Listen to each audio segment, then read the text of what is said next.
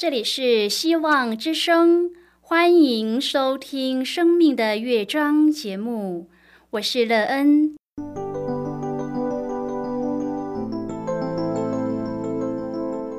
当世界告诉你一切没有盼望，人们对你说你已经没有机会，别忘了，上帝会为你开启一扇窗，上帝的手。轻轻的波动，生命就像美妙的乐章一样，弹奏出令人欣喜的诗篇来。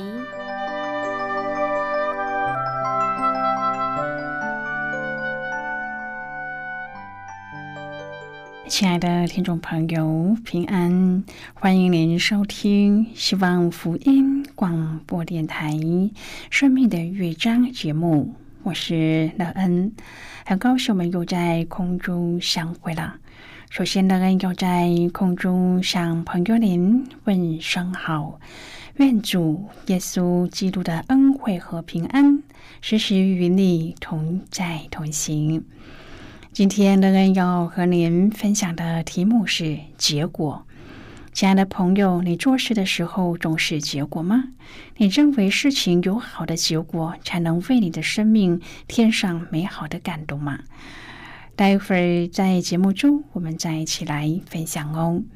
在要开始今天的节目之前，那个要先为朋友您播放一首好听的诗歌，希望您会喜欢这首诗歌。现在就让我们一起来聆听这首美妙动人的诗歌。主，我相信。主，我相信。主，我相信。相信你的爱，你的应许。主，我相信。主，我相信。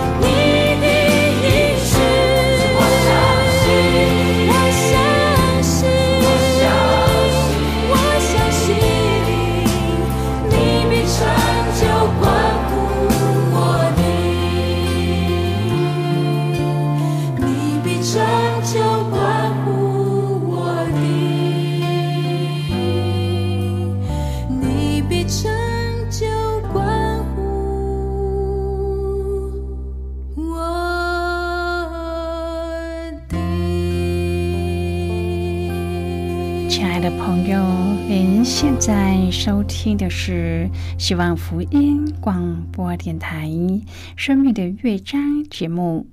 让人期待我们一起在节目中来分享主耶稣的喜乐和恩典。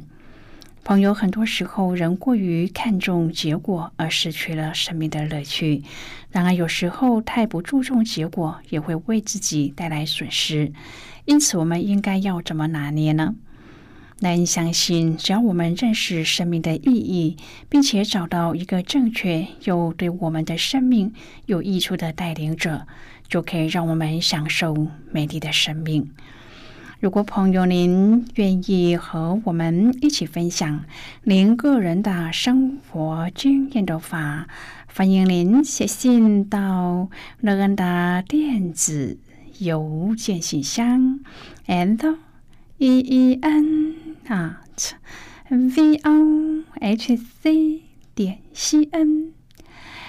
让人期望，在今天的分享中，我们可以好好的检视自己的生命历程，让我们在这样的审视中，看见生命真正的需要，而使自己能够得到一个丰盛又美妙的人生，并且在当中喜乐平安。如果朋友您对圣经有任何的问题，或是在生活中有重担，需要我们为您祷告的，都欢迎您写信来。乐恩真心希望，我们除了在空中有接触之外，也可以通过电邮或是信件的方式，有更多的时间和机会，一起来分享主。耶稣在我们生命中的感动和见证，期盼朋友您可以在每一天的生活当中亲自经历主耶和华上帝对我们的教导和带领，使我们可以在主里面建造一个美妙的生命，天天经历耶稣的恩典。愿朋友您可以在今世凭着信心相信主，并在生活当中努力建造有主的生命，有一个令人称羡的生活。亲爱的朋友，我们要选择成为一个顺服的人，开始决定要过一个顺服的生活，就能够成为一个蒙福的人。我们每一个人都是上帝很特别的拣选，也都在上帝的祝福里。上帝在我们的生命当中也都有美好的计划和旨意。顺服在圣经当中是一个很重要的教训。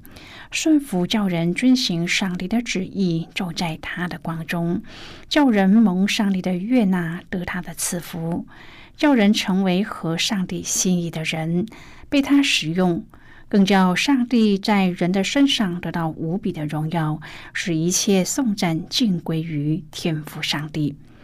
朋友不顺服，就叫人背叛上帝，远离上帝，抵挡上帝，与上帝为敌，偏行己路，落在黑暗中，被上帝咒诅，被上帝弃绝。这不但叫上帝的荣耀受亏损，也叫许多人遭败坏。今天我们要一起来谈论的是结果。亲爱的朋友，顺服与否不只关系本身的祸福，人类的兴衰更关系上帝的荣辱。顺服既是这样重要，我们就应当要好好的思想它。耶稣基督是唯一的完全顺服者，他的顺服是我们的榜样。我们若认识了他怎么顺服，也必知道应当怎样顺服。约书亚带领以色列人进入迦南美地之后，不到几代，百姓就忘记了上帝的恩典。更甚的是，他们竟去做上帝所恨恶的事，就是侍奉假神巴利。这个巴利甲神是迦南诸国所膜拜的自然神。这个异教信仰过去已经在迦南地叫亚摩利人彻底的腐败，道德沦丧，罪恶满盈。所以，上帝吩咐约书亚要将他们彻底的除灭，不能够留下一点毒根。然而，以色列人没有遵照上帝的吩咐，将他们处尽。因此，在诗诗时代就看见可怕的巴利邪教开始的蔓延，如同没被除根的野草，很快的就又再一次破坏了迦南美地，并且大大的腐败了上帝的百姓。朋友，这一集节经文所描写的可悲境况，可以说是整个四世纪的缩影。以色列人好像一群没有开窍的百姓，在一个悲哀的园子里不停的循环，百巴利仇敌侵害，困苦至极。上帝才施施拯救，除巴利，脱离仇敌，重获安逸。施施死后又转去行恶，拜巴利，仇敌侵害，就这样不停的循环。虽然以色列的百姓一再的被罪所害，满头是伤，然而当他们稍得缓解以后，却又重新的栽到魔鬼的网络里。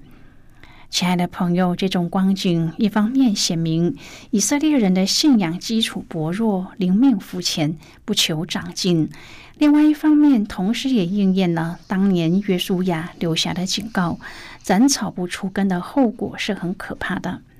诗诗记第三章是平铺直叙的记述文，主要记述了三个士师的兴起，先后有厄陀涅、以户和三家。诗诗记三章第一节说：“耶和华留下这几族，为要试验那不曾知道与迦南征战之事的以色列人。”朋友，这是回应在四世纪二章第二十二节所说的：“我要借此试验以色列人，看他们肯照他们列祖谨守遵行我的道，不肯。”上帝留下迦南的渔民，是为了要试验以色列的百姓。第二章记述，上帝差使者从吉甲到波金，指责以色列人的悖逆，要求他们回转。朋友啊，上帝真的很在意百姓紧紧相随，但是上帝从不勉强人一定要怎样。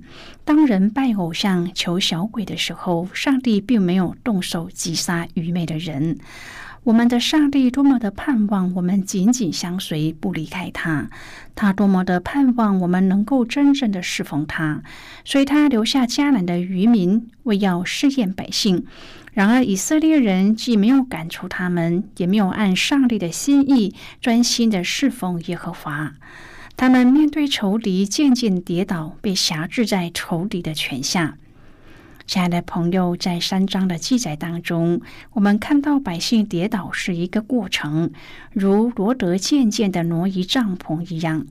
三章第五至第六节说，以色列人竟住在迦南人、赫人、亚摩利人、比利洗人、西魏人、耶布斯人中间，娶他们的女儿为妻，将自己的女儿嫁给他们的儿子，并侍奉他们的神。这里我们看到百姓跌倒是一个渐进的过程，首先住在他们中间。朋友同住一起，就是渐渐被同化。第二，嫁娶他们子女，这不单是同化，而是在血缘上杂交。第三，侍奉他们的神，这是跌倒的必然结果。最后就离开上帝，侍奉他们的偶像。当百姓在困难当中向上帝呼求的时候，上帝就为以色列人兴起的拯救者。厄陀涅拯救他们脱离古时王的手，使以色列四十年太平；以护救他们脱离摩押王的辖制，使以色列八十年太平。三家以赶牛棍击杀了六百个非利士人，拯救百姓。这三个士师，每个人都有他们的特征，他们的软弱。厄陀涅是犹大支派的领袖，是加勒的女婿。也是第一个事实。上帝的灵降在他的身上，他攻下了希伯伦城。厄陀涅攻取希伯伦城以后，希望得一块田，他希望过安逸的生活，从战场上逃脱。以户是左手便利的，表面看起来他是有缺憾的，因此他就用他本身的特长把摩押王杀了。山家手拿赶牛棍，让人相信他是赶牛的人。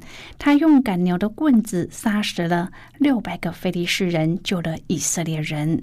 然而，不论他们的身份多么的卑微，有多么大的缺陷，上帝都可以一一的使用他们。亲爱的朋友，圣经当中有几个人物可以作为我们顺服的榜样。第一个人物是亚伯拉罕。当上帝呼召他，要他离开本地、本族、富家，到上帝所指示他的地方，亚伯拉罕就顺服上帝的命令。他去了以后，就蒙上帝大大的赐福。第二个人物是约书亚。当他要进到迦南美地的时候，每一个征战都要依靠上帝。当他们照上帝的吩咐去绕耶利哥城的时候，城墙就倒塌了。可是当他们不顺服上帝，连爱城这最小的城，他们竟然战败了。所以，当我们顺服上帝，就负责任，上帝也会在我们四围围绕我们。第三个人物是彼得。在格尼沙勒湖边，他照耶稣的话撒网的时候，就捕到许多的鱼，网险些裂开。朋友，当我们顺从上帝的话，问题就解决，而且又平安喜乐。我们从四世纪当中可以看见上帝那长阔高深的爱，同时也看到上帝对百姓反复背逆的无奈和愤怒。今天的圣经经文重点是百姓的不忠和反复惹上帝发怒，以致上帝留下若干迦南的敌人，用来试验以色列人是否能够像他们的列祖一样的顺服上帝的道。当初约书亚带领百姓要进入应许之地迦南的时候，他带领以色列人到处征战，并且得胜，使百姓渐渐的得地为业。然而，如今上帝却宣告：当约书亚离世以后，必有留下的各族敌人成为上帝试验的工具。因此，这些敌人已经不再被交在约书亚的手中，故约书亚不能够再像过去一样带领百姓征战得胜。这全都是因为以色列的百姓不顺服所导致的代价。现在我们先一起来看今天的圣经章节。今天乐恩要介绍给朋友的圣经章节在旧约圣经的四世纪。如果朋友您手边有圣经的话，乐恩要邀请你和我一同翻开圣经到旧约圣经四世纪二章第二十二节的经文。这里说为要借此试验以色列人，看他们肯照他们列祖谨守遵行我的道不肯。就是今天的圣经经文，这节经文我们稍后再一起来分享和讨论。在这之前，我们先来听一个小故事。愿朋友在今天的故事中。体验到，当我们顺服主耶和华上帝的吩咐后，我们所拥有的人生的结果。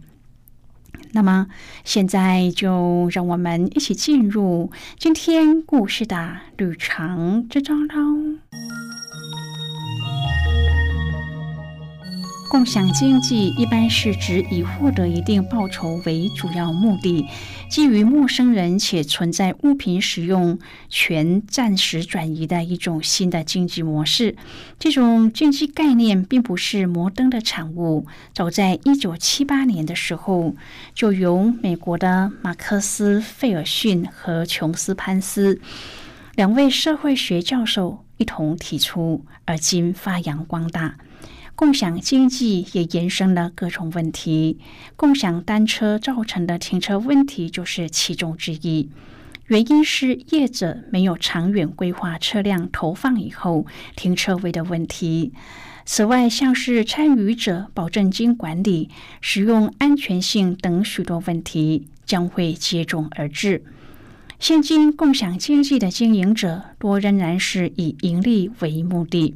以致有人质疑其和商业租赁业有什么不同呢？早期教会信徒之间的共享经济就真的是与众不同，他们才是真的共同享受彼此的经济供应。信徒将自己所有的都拿出来，用爱心互相款待，个人的需要都得到满足。这种相爱的生活就成为有力的直接见证。而他们也处在容身一人的喜乐里。朋友，今天的故事就为您说到这了。听完今天的故事后，朋友您心中的触动是什么？对您生命的提醒又是什么呢？亲爱的朋友，您现在收听的是希望福音广播电台《生命的乐章》节目。我们非常欢迎您来信和我们分享。您生命的经历。现在，我们先一起来看《诗诗记》二章第十六至第二十三节的经文。这里说：“耶和华兴起士师，士师就拯救他们，脱离抢夺他们人的手。他们却不听从士师，竟随从叩拜别神，行了邪淫，速速的偏离他们列祖所行的道。”不如他们列祖顺从耶和华的命令，耶和华为他们兴起士师，就与那士师同在。士师在世的一切日子，耶和华拯救他们脱离仇敌的手。他们因受欺压扰害，就唉声叹气，所以耶和华后悔了。及至士师死后，他们就转去行恶，比他们列祖更甚，去侍奉叩拜别神。终不断绝顽梗的恶行，于是耶和华的怒气向以色列人发作。他说：“因这名违背我吩咐他们列祖所守的约，不听从我的话，所以约书亚死的时候就。”所剩下的各族，我必不再从他们面前赶出。我要借此试验以色列人，看他们肯照他们列祖谨守遵行我的道不肯。这样，耶和华留下各族，不将他们速速赶出，也没有交付约书亚的手。好的，我们就看到这里。亲爱的朋友，上帝所爱的，他必管教。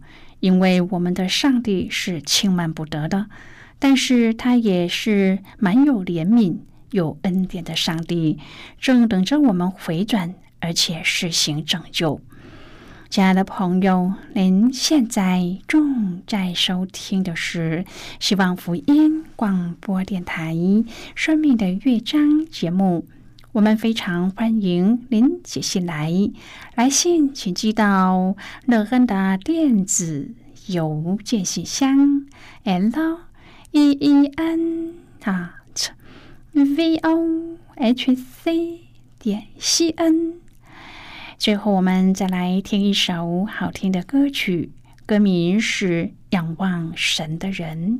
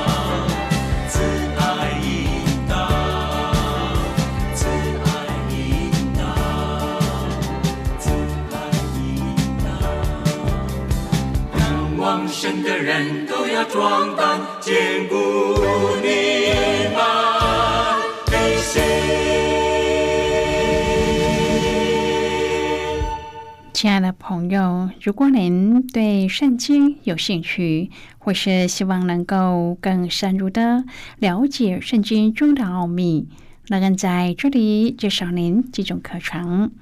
第一种课程是要道入门，第二种课程是丰盛的生命，第三种课程是寻宝。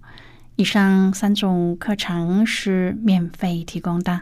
如果朋友您有兴趣，可以写信来。来信时请写清楚您的姓名和地址，这样我们就会将课程寄给您的。亲爱的朋友，谢谢您的收听。我们今天的节目到此就要告一个段落了。我们同一时间再会。最后，愿上帝呢从天上倾倒而下的福分，天天都充满你。上帝祝福你和你的家人。我们下次见了，拜拜。